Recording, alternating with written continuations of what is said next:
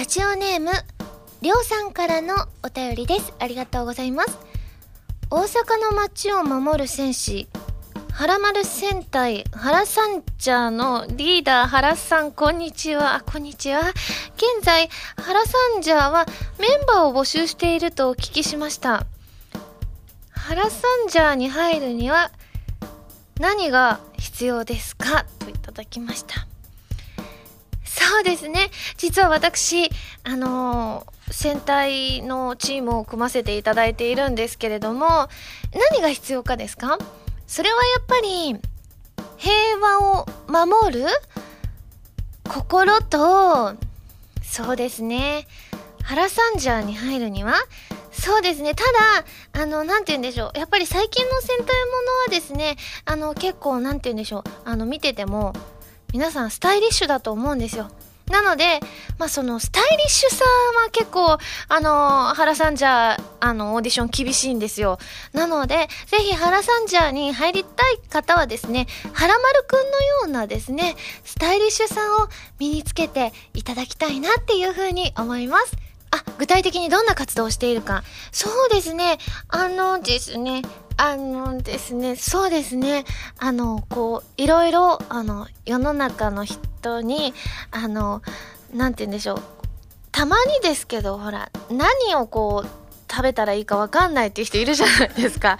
そういう人に、これが美味しいよっておすすめするために、いろんな全国各地を食べ歩いてですね、グルメ情報をお届けするっていうのが、あの、基本の市場の活動にはしてるんですけれども、もちろんそれ以外に困ってる人を基本助けるっていう、あの、活動なので、まあ今後もね、いろんな、あの、幅広い活動ができるように頑張っていきたいと思います。というわけで今週は、原由美の原さんじゃラジオ。あれ違ったかな？原さんじゃ合ってるよね？はい、ということで、改めまして、こんばんは、原由美です。原由美のまるまるラジオ、略して原丸。このラジオは毎回皆さんのお便りりによってタイトルを変えるというちょっと変わった内容になっています。ということで戦隊もの昔は見ていたんですけれどもね中華ななんとかみたいなちょ多分知らない人多いと思うんですけど私世代でちょっと知ってるかなっていう人いるかもしれないんですけれどもなんかそういうなんだろうあのなんていうの？ステッキみたいなので私買ってもらったりしてましたね。懐かしいですけれども。はいということでですねなんと今日は街遊び初日です。そしてですね4日にはですね神様と運命覚醒のクロステーゼのイベントそしてはらまると SSG 合同イベントがございます。いや嬉しいですね。はらまるのイベントまたできるのも嬉しいですしなんと徳島でできるっていうのも嬉しいですし SSG と合同ということでなんかねあのー、本当にスペシャルな何かをできたらななんていうふうに思っていますのでぜひ来るよって方は楽しみにしていただけたらなというふうに思います。ではまずメール紹介していきます。ハンドルネーム缶詰桃子さんです。ありがとうございます。原さんこんばんはこんばんは。第86回の放送から新コーナー「ユミの部屋」が始まりましたね。記念すべき1回目のお相手はまつげエクステ専門店の経営やモデルとして活躍されている高山直子さん。今まで「はらまる」にゲストで出演した方々とは全く違うジャンルのゲストさんにびっくりしました。トークもいつもの「はらまる」よりかなり女子力高めな内容でしたね。ファッションにメイク料理の話題など聞いているこちらもワクワクしていました。原さんの高山さんに対する憧れがひしひしと伝わってくるのもとても微笑ましかったです。今回のような声優とはジャンルの違う業界の方と原さんとのトークをまた聞いてみたいと思いました。ゲストさんとのコーナーなので不定期になるとは思いますが次回も楽しみにしていますということでねとうとう配信されましたがねもうねブログにも書いたんですけれどもすごく緊張してですねあのまあ皆さんから本当に感想メールたくさんいただいて、うん、タコツボ軍曹さんとかあの緊張してらっしゃるのか声が上ずってましたねって書いて らっしゃって本当に緊張も皆さんに伝わったんだなと思うとちょっと恥ずかしいんですけれどもでもその後直子ちゃんと、あのー、連絡先の交換をしてですねまた直子ちゃんのお店に行きますねということも言ったのでしかも直子ちゃんがブログに私のことを書いてくれてすごいすごいなんかもうどうしようってそのブログ見た時に「へえ!」ってずっと1人でのたうち回っていたんですけれどもでもねこうやって「ユミの部屋」という新コーナーができたのでまた第2回第3回といろんなゲストさんをね呼んでいけたらなっていうふうに思ってますのでお楽しみに、えー、それ以外にもですねあのー、感想メールたくさんいただいております。みーちょぺさん赤たぬきさんデザイアさん部屋が熱いさんりょうさん星さんなどなど皆さんありがとうございます。結構皆さんねあのー、こうおしゃれなワードとかがわからなかったですがなんか楽しかったですって書いてくださってたりしたのでちょっとねあの皆さんもね私もねちょっとおしゃれとか女子力とかあ皆さん女子ばかりじゃないですけれどもおしゃれにみんなでなっていきましょうね、えー、続きましてハンドルネームみのりんさんです。ありがとうございます。ハラミこんばんはこんばんは。先日ブログで恐ろしい夢を見たと書かれていましたね。夢の内容はライブ当日のセットリストに知らない曲が2曲。和樹とジュエリーなんとかがあって時間がなくて焦ってるということでしたね。夢占いで見てみるとライブの夢は注目してほしいという自己顕示欲。はいそうなんですか。失敗の夢は失敗してはいけないという緊張から来ているとのこと。歌の夢は歌詞の内容に今現在の悩みのヒントが込められていることがあるようですよ。となると和樹が難しい感じの曲というのが気になります。もしかしたら5月にカナダで行われるアニメノース2014が気になってみたのかもしれませんね。ともかく夢でよかったです。ちなみにに遅刻の夢は仕事や勉強が遅れている場合に見ることが多いですよ。それではといただいて。そうですね。私遅刻の夢があの怖い夢としてよく見ていてそれ以外にもおトイレが汚いっていうのが私的怖い夢であとはトイレにこうなんだろうトイレットペーパーが詰まってるのか何なのか分かんないんですけれどもトイレの水が溢れてくる。そして遅刻。この3種類しか私の中で怖い夢ってあんまりなかったんですよ。あんまり幽霊も出てこなくて結構平和な夢ばかり見てきたので。だからこのあのライブ当日に知らない曲が2曲入ってるっていうのは本当になんかちょっとリアルでなんかあ連絡ミスとかあってあのこの歌資料が私の手元に届かなかったのかな？えどうしようとか思って曲を覚えようとするんですけどこの「和樹」って曲もがですねすごい漢字だらけでどうしましょうってすごくねワンワンワンワン一人で泣く夢だったんですけれども。なんか緊張してるんですかね最近。わかんないですけれども。まあ確かにカナダとかは初海外なのでちょっとね何準備していったらいいんだろうみたいなちょっとした不安はあったりするんですけれども。まあすでにねあの日本から一緒に行きますよって言ってらっしゃるえっ、ー、とまあはらまるリスナーさんもいらっしゃったりするのでですね。あのちょっとねそれは楽しみだなというふうに思うので準備万端にして備えたいと思います。では続いてハンドルネームゆきてさんです。ありがとうございます。原さんこんばんは。こんばんは。突然ですが七五三どう読みますか？私は七五三と読みました。ですが正しくは七五三です。大阪では死を火と読んでしまうらしく七五三七五三七夜七夜と言ってしまうそうです。七夜七夜。あどっちなんだろう。私は親が大阪人なので発音する際は七五三と無意識に呼んでしまいました。確かに数を数える時も5678と読んでしまっています。今まで無意識にしてしまっていたことなので気づいて驚いてしまいました。原さんはどうですか？って私最初なんて言ったんだろう。ちょっとあの私もう意識しちゃうとどっちでリアルに言ってたかがわからないのでぜひあの私もちょっとあの配信を聞いて巻き戻してどっちって言ったんだろう。実は今ですねあの巻き戻して聞いてみたんですよここで。そしたらなんかどっちにでも聞こえる感じで発音してたらしいんですけれどもでもあのどっちかというと「火」の方が近いかなって感じだったみたいで私は関西魂を忘れていなかったんだなってちょっと安心したんですけれどもまあでもこんな違いがあったって初めて知りましたね。なので結構ねはらまるリスナーさんでも関西人がいるのできっと皆さん「火」って言ってらっしゃるのかもしれませんね。すごい勉強になりました。では最後ハンドルネームアラボーさんです。ありがとうございます。ハラミこんにちは。こんにちは。最近の家族で少し揉めた話があり、えー、ハラミはどっち側の意見か聞きたくメールしました。福井はまだ日中も寒く私にとってこたつが必要なんですがお父さんやお母さんはもう4月なんだからこたつは片付けますと言い出しました。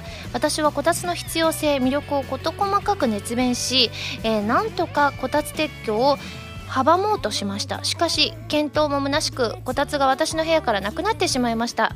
ハラミーはまだこの時期にこたつが必要だと思いますか？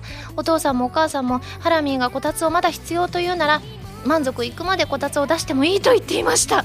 しかしハラミーが必要ないと判断した場合はこたつを仕入れにしまうらしいです。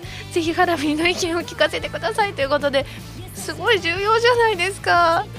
いやどうしよう。リアルに言った方がいいのかな。それともねこうアラボさんのことを考えるとねあの出しといた方がいいって言いたいんですけれども、まあ、本当にリアルに言うとですねうちねこたつ派じゃなくてねカーペット派でこたつはなんかねあまりいいイメージがないんですよ。あの暖かくてねすごくあのなて言うんでしょう入ったらすごく気持ちいいなとは思うんですけれども冬とかねこたつの中でみかん食べたりとかって憧れるなっていう気持ちもあるんですけど掃除機しにくそうだなっていうイメージがあって絶対に原家も今のうちの家もあのー、絶対に足さないんですよこたつを。カーペットでした。だから今のうちの家もカーペットだしまあ暖房とかたまにつけたりはするんですけれどもなのでそもそも私あのこたつの必要性はあまりねうんっていう部分はあるんですけれどもただですねこれはねアラボーさんのお部屋ってことなのであのもうどうしてもどうしてもって言ったらきっとこたつは必要なんじゃないかなって思うのでごめんなさいね。こんなぼやんとしちゃうとむしろどっちだよって感じなんですけれどもぜひあの私の意見はそんな感じなのでご参考にしていただければなというふうに思います。皆さんメールありがとうございます。それでは最初のコーナーに行きますよ。でもその前に CM です。どうぞ。原由実のフォースシングル「Rose on the breast」が2014年6月25日に発売されます。タイトルチューンの「Rose on the breast」は神様と運命覚醒のクロステーゼエンディング。カップリングの「In the Rain」はコープスパーティーブラッドドライブオープニングになっています。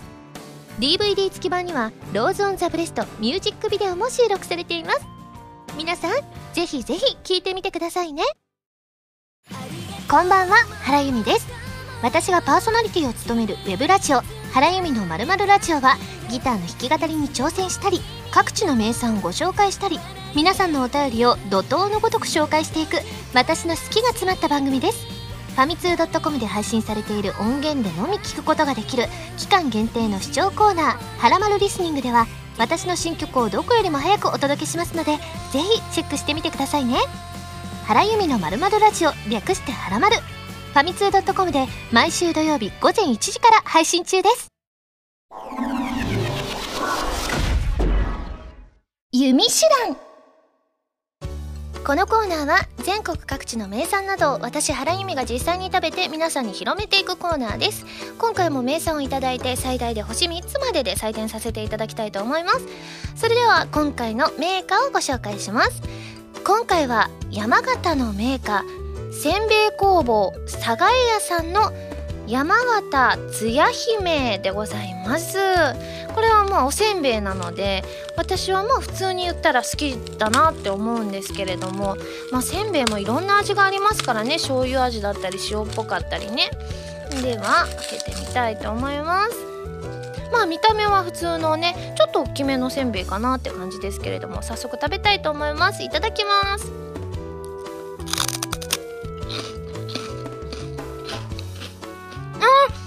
美味しい。これ塩系です。私ねせんべいは絶対塩系が好きなんです。うん。おいしい。うん。しかもね塩加減もねそんなにねあのしょっぱすぎなくてねすごくね美味しいです。で水にもよく合います。水いただきます。美味しいですね。うんいいですねこれは。しかもなんかね水とせんべいを一緒に食べたらすごくお腹が膨れる感じがするので是非皆さんもねあのお腹空いた時に食べたらいいんじゃないかなっていうそういった味でございます。ということでごちそうさまでした。早速採点をしちゃいたいと思います。ユミシュランの評価は星。2.8です。最近の中では結構上の方だと思います。最近2.5とかが多かった気がするので。なので気になった方は是非食べてみてください。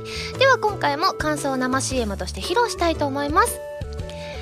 どうしようかな。でもこのつや姫って名前にすごく惹かれたんですよ。で私の中で姫っていうとそういうあの昔のねお話昔話であの方を思い出すのでちょっとあの方を意識して、えー、やってみたいと思います。それでは CM スタート。わらわはつや姫。お米から生まれたのじゃ。たくさんの殿方がわらわとの結婚を望んでおる。しかしわらわは大人になったら田んぼに帰らなくてはいけないのじゃ。皆に無理難題を言って結婚を諦めてもらうしかない。皆の者美味しいせんべいを作ったなら結婚してやろう。しかし誰も作ることができずつや姫は田んぼに帰っていったのじゃ。めでたしめでたし。せんべい工房栄屋のつや姫。はい、ということで、昔話仕立てにお届けしましたが、皆さん CM いかがでしたでしょうか？このコーナーでは全国の名産情報を募集しています。名産をお送りいただくのではなく、どこの何が美味しいかといった情報をメールでお送りくださいね。以上、ゆみしらんのコーナーでした。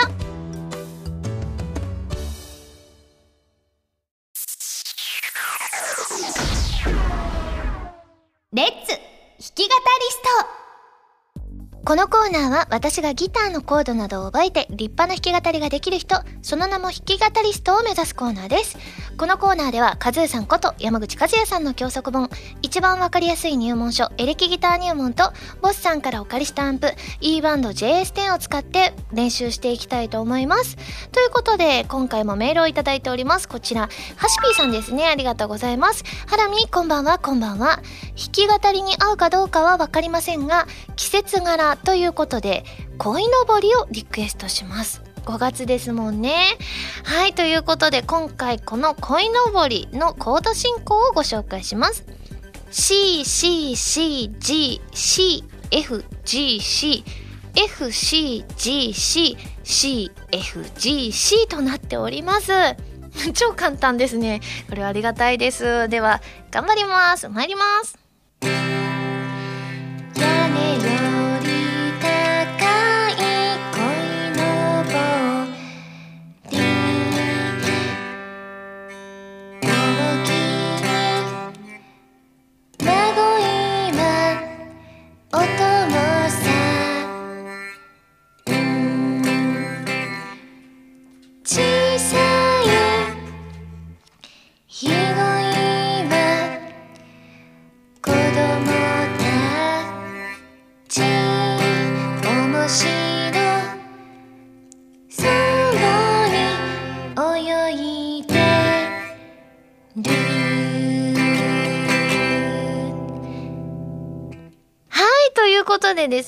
と有名なあのコードばっかりなので、ぜひですね、皆さんも挑戦していただけたらなというふうに思います。以上、レッツ弾き語リストのコーナーでした。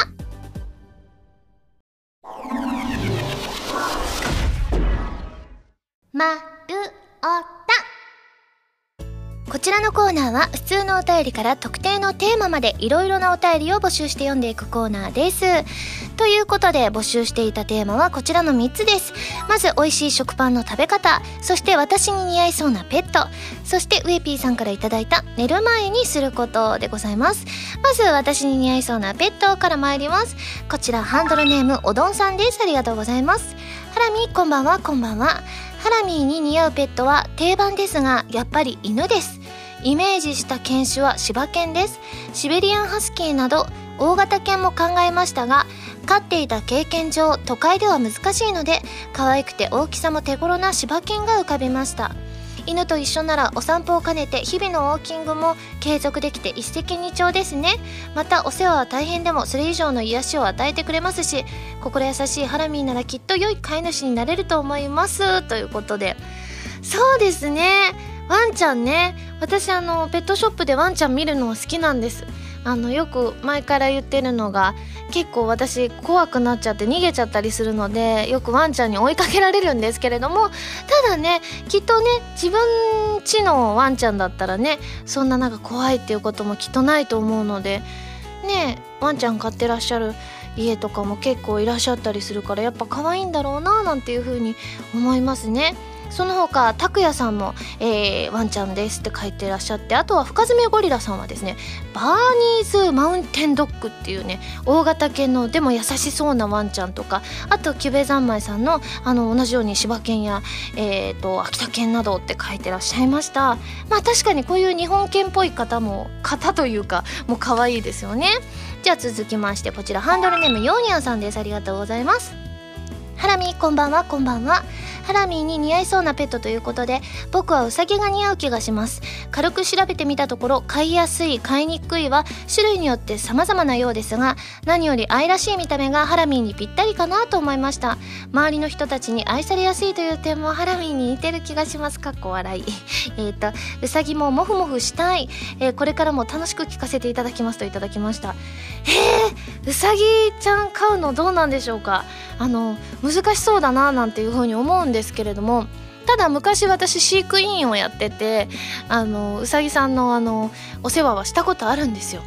ただあの前ね「はらまる」でも言ったような気がするんですけどあのうさぎちゃんがびっくりした時のあの目が飛び出すやつ？見て私痒くなって鼻血を出したことがあったのでちょっとだけあのそういう苦い経験がウサギに関してはあるんですよ。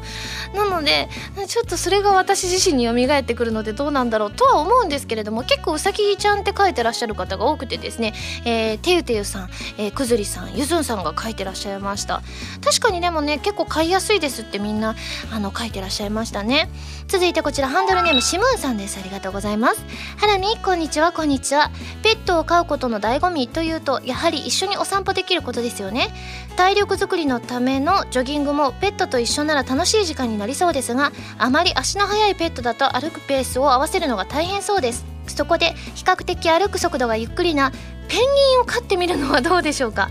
ハラミーとペンギンさんが一緒になってとことこ歩く姿はちょっと目立ちそうですがハラミー自身だけでなく周りの方々にとって癒しのツーショットになりそうですか？っこ笑いせっかくペットを飼うなら周りであまり見かけないレアなペットを飼ってみるのも面白そうですね。といただきました。ペンギンですか？でもペンギンってどうなんでしょう？飼ってる人なかなかいないですけれどもあの何て言うんでしょう。あの人間と同じように生活できるんですかね。あのそういうなんだろう。水槽みたいなのなくても。あなるほど。氷とかが必要らしいですよ。大変ですね。氷必要だったら。我が家はそんなねあの冷蔵庫に入ってる氷ぐらいしかなかったりするので。まあペンギン飼うのは大変そうですが他にもりょうさんがペンギンがいいと思いますって書いてらっしゃいましたね。え、続いてこちら最後ですね。ハンドルネームデザイアさんです。ありがとうございます。ハラミこんばんはこんばんは。ハラミーに似合いそうなペットですがハムスターです。食べ物を美味しそうにもぐもぐ食べる可愛らしい姿がハラミーに重なりますしその姿を見たらきっとハラミーもいよいよ食欲が増すことと思いますよ。かっこ笑いといただきました。でもハムスターはね昔友達が飼ってたんですよハムスター。だからすごい可愛いなって思うんですけれどもでも私はね常々不思議なんですよ。ハムスターとネズミって見た目似てるじゃないですか。なのにネズミってなんかあんまりいい扱いを受けてない気がするんです世の中的に。なんかこうドブネズミとかも、まあ、いらっしゃいますけれどもそうやってなんか出てネズミが出てきたらキャーみたいになったりとかあとはいろんな実験とかにねこうね協力をしてくれるネズミさんがいたりとかちょっとねハムスターとネズミって似てるのになんでこんなに扱いが違うのかなっていうのをすごく思ったりするんですよね。ちょっと気になってきました本当に。なのでちょっと後であの多分これね調べたらね知恵袋にあるんじゃないかな。私今までね気になったことで知恵袋になかったことはありませんのでちょっと後で探してみようかなって思います、えー、では続いてですね。美味しい食パンの食べ方参りますね。こちらラジオネーム小むすびさんです。ありがとうございます。ハラミこんにちはこんにちは。僕の美味しい食パンの食べ方はブルーベリージャムを塗ることです。個人的にはブルーベリーは好きなんですが小学生ぐらいの時にハマって以降はほぼ欠かさず食べています。その中でも一番好きな食べ方はトースターで焼いた食パンにマーガリンを塗りそこにブルーベリージャムを塗るとまろやかになり一層美味しくいただけます。もしこの方法で食べたことがなければハラミーもハラモルリスナーの皆様も試してみてくださいということで。これすごいですね。まあブルーベリージャム塗るって方多いと思うんですけれども先にマーガリンを塗るんですね。なんかマーガリンかジャムかってどっちか一つってイメージだったんですけれども両方塗るのも美味しいっていうのは新発見かもしれませんね。続いてハンドルネーム赤たぬきさんです。ありがとうございます。原さんこんにちは。こんにちは。自分がおすすめする食パンの食べ方はヌテラを塗ることです。ヌテラとはヘーゼルナッツペーストを砂糖やココアで味付けしたものでチョコレートっぽい風味にナッツの甘さが加わったその味は癖になること間違いなし。欧米でもとても人気のあるものなので原さんも一度お試しください。欠点はカトロリーが高いところだけです。といただきました。あなるほど。ああ茶色い系。あこれ私食べたことある。これめっちゃ美味しいです。あの小学生の時なんかお母さんが確か通販かなんかで買ってくれた気がします。すごくね美味しいですこれは。ちょっとねあのこれを塗るとすごく食べた感が出て確かにカロリーは高そうだけれどすごく美味しいしお腹がすごく膨れた気がしますね。えー、続いてハンドルネーム栄光ちゃんですね。ありがとうございます。ハラミこんばんはこんばんは。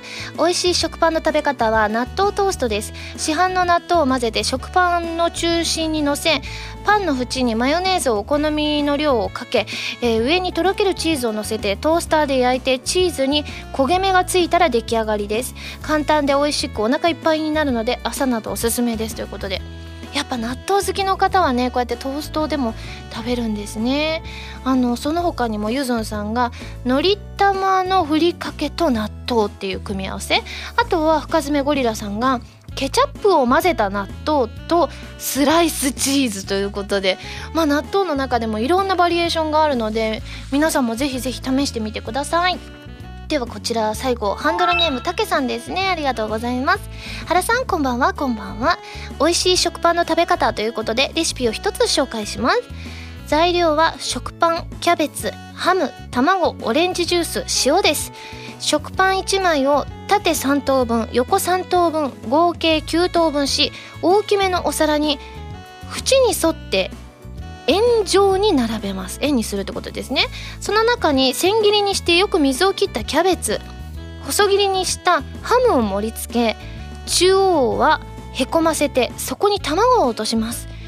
卵を軽く塩およびオレンジジュースを大さじ3から5杯ほどパンとキャベツ両方にかかるように振りかけた後食品用ラップフィルムをして2分半ほど電子レンジにかけて出来上がりです。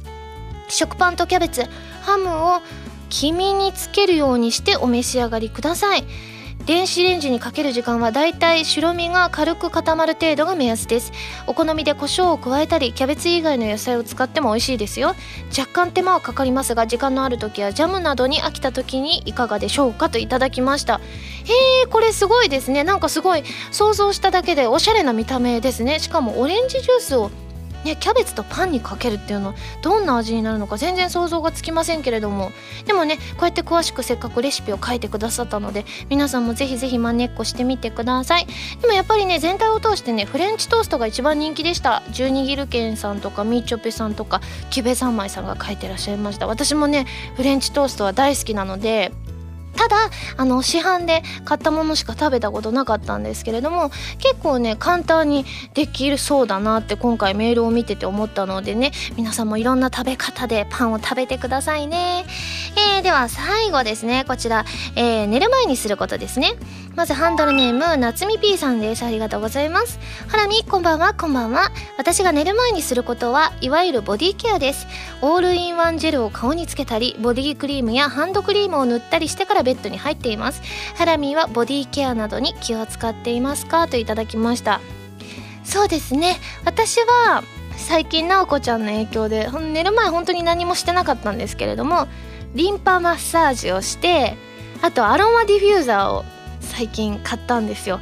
あの昔持ってたんですけれどもちょっと壊れたりしてもう何年も使ってなかったんですけれどもちょっと新しいねあのライトがついていろんなこう色に変化しながらこう霧を出して匂いを出してくれるっていうアロマディフューザーを最近買ったので最近はいい感じで寝れてますね、えー、続きましてラジオネームしゅんいちさんです。ありがとうございます。僕が夜寝る前にすることはそれは「はらまる」やその他のラジオに送るメールを考えることです。その日一日に体験したことや考えていたネタを忘れないうちにパソコンでメモに移し毎晩メールの内容を作成しています。文章の添削や編集に時間を費やしすぎて夜更かしをすることも多々ありますけどね。多分今もこの番組を聞きながらメールを書いていると思います。ということですごいですね。寝る前にそういういろいろ考え事したら頭が冴えて眠れなくなりそうですけれどもでもその他にもゲルマン人さんが同じように書いてらっしゃったのでまあ確かにあのいいのかもしれませんね。むしろこうやって頭を使ってるうちに頭が疲れて眠くなるのかもしれませんからね。はいでは続きましてハンドルネームビメーダーさんです。ありがとうございます。原さんこんばんはこんばんは。私が寝る前にすることは原さんのことを考えることです。キャこれまでの原さんの思い出やこれからの原さんのことを考えることで心が癒されて気持ちよく眠ることができています。ありがとうございます。といただきましてその他にお包丁さんが同じように書いてくださってました。はあ、でもこうやって書いてくださってすごく嬉しいです。私もよく寝る前ねハイドのこと考えますよね。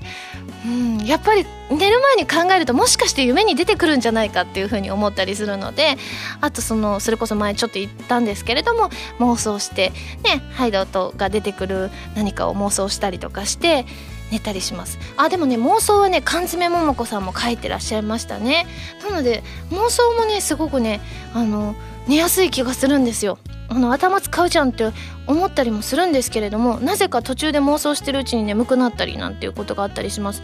その他はね熊川アッピーさんはこんな風に書いてらっしゃいます。えー、ハラミこんばんはこんばんは。寝る前にすることと言いますか寝る時にいつもすることは僕は目をつぶり頭の中に真っ白な空間を思い浮かべその中にポツンと浮いている自分を想像して寝ています。するとなぜか急に眠気が襲ってきてあっという間に夢の中へ。これを3年ほどやり続けていますがこれをイメージするとどこででも寝れてしまいますといただきました。これねぜひ私も試してみようかな。たまにね寝れないなって時もあったりするのでなのでえ何頭の中に真っ白な空間で自分がポツンと浮いている自分を想像するんですね。なるほど。私もぜひ実践してみたいと思います。ではですね募集するテーマを一新したいと思います。まず皆さんのダイエット成功体験。まずどんなことをしてダイエットに成功したかポイントとかコツをぜひ知りたいです。そしてひーさんからいただきました海外旅行のアドバイス持っていくと便利なものとかあと注意することとかですね。ねこれから初海外って方もいらっしゃるかもしれませんし私自身が初海外ですのでちょっと皆さんのねいろんなアドバイスをお聞きしたいなと思います。あとですねこちらラジオネームゆずんさんですね。ありがとうございます、えー、好きなカレーのトッピングということですね。ご家庭ごとの味があるカレーそこにのせるトッピングもまたいろいろありますよね。定番から意外なものまでいろんな意見が出てくるのではないでしょうかといただきました。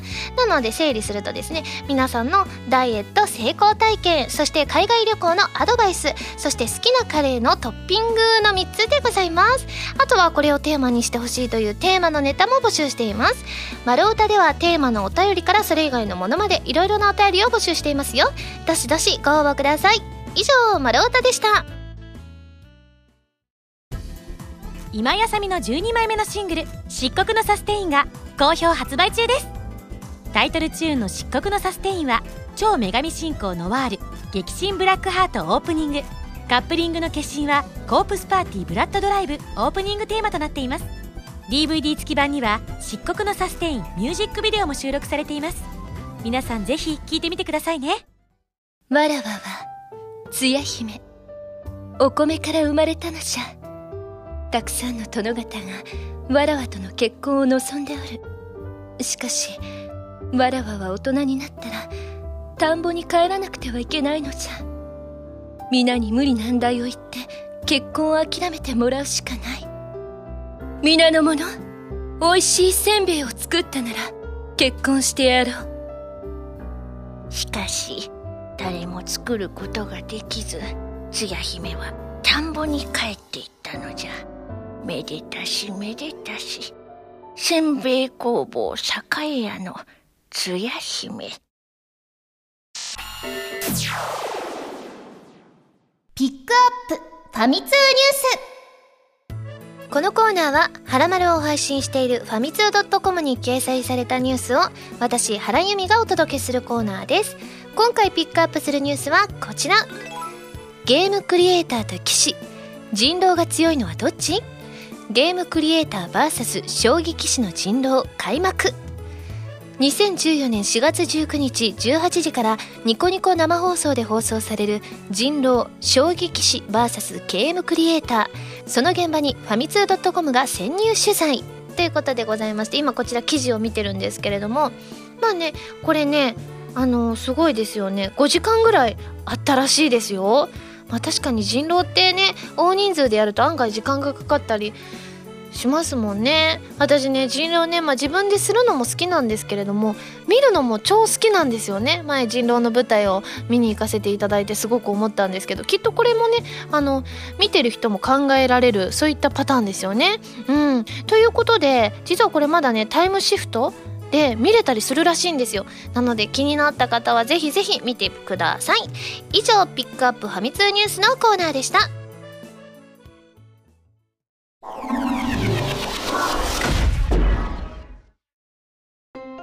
エンディングです。それではここでお知らせです。私のフォースシングルが発売されます。日本一ソフトウェアさんから7月24日に発売されるプレイステーション3用ソフト神様と運命覚醒のクロステーゼのエンディング曲とプレイステーションビータ用ソフトコープスパーティーブラッドドライブのオープニング曲を収録。発売時期は6月25日です。詳しい情報は今後発表していきますのでお楽しみに。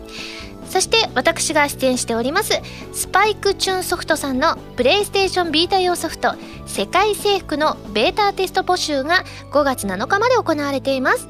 プレイステーションビータを持っている方はぜひ参加してみてくださいね。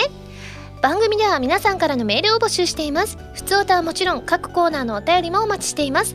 メールを送るときは題名に各コーナータイトルを本文にハンドルネームとお名前を書いて送ってくださいね。メールの宛先ははらまるのホームページをご覧ください。そして次回の発信は5月10日土曜日になります。それではまた来週土曜日にはらまる気分でお会いしましょう。お相手は原由美でした。バイバーイ。